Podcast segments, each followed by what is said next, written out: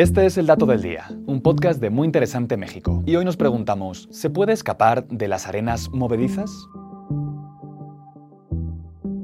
Las arenas movedizas son un fenómeno bastante curioso, y aunque en las películas nos lo muestran como un pozo succionador que se lo traga todo, en realidad no funcionan así. De hecho, estas arenas son un hidrogel coloide que no es más que una mezcla de material finamente granulado, como arena o fango, más arcilla y agua. Así que básicamente se trata de un engrudo de entre el 40 y el 60% de arena fina y agua, y por eso suelen encontrarse en zonas pantanosas o cerca de lagos y de ríos. Estos temidos pozos de arena se comportan como lo que científicos conocen como un fluido tixotrópico, es decir, cuando no las perturba ningún factor externo, permanecen viscosas como un pegamento o como una materia sólida de tipo gelatinoso, pero al estar saturadas de agua, la fricción entre los granos es mínima, por lo que funcionan como un barro que no puede soportar ningún peso. De manera que si alguien lo pisa, el agua y la arena se separan y la mezcla se vuelve fluida al instante. Esto hace que el cuerpo inicialmente se hunda, pero puede salir si se mantiene la calma y se siguen las recomendaciones de los expertos. Antes de que un agente exterior intervenga,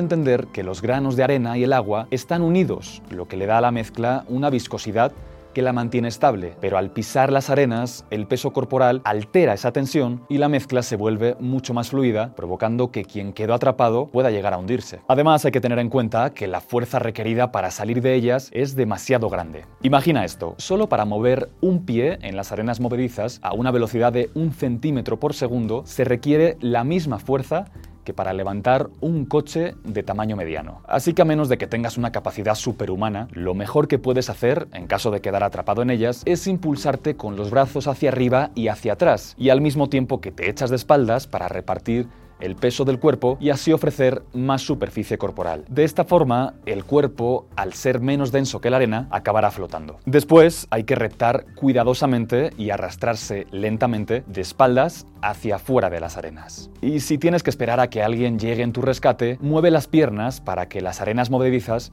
sean más fluidas mientras intentas sentarte en ella. De esta forma aumentarás la cantidad de tu cuerpo que está en la superficie. Aunque la mejor forma de prevenir esta situación es llevar siempre un teléfono celular cargado y a la mano a la hora de tus expediciones por la naturaleza. Y este fue el dato del día. No olvides suscribirte gratis a nuestro podcast y seguir todos nuestros contenidos en muyinteresante.com.mx. Hasta la próxima.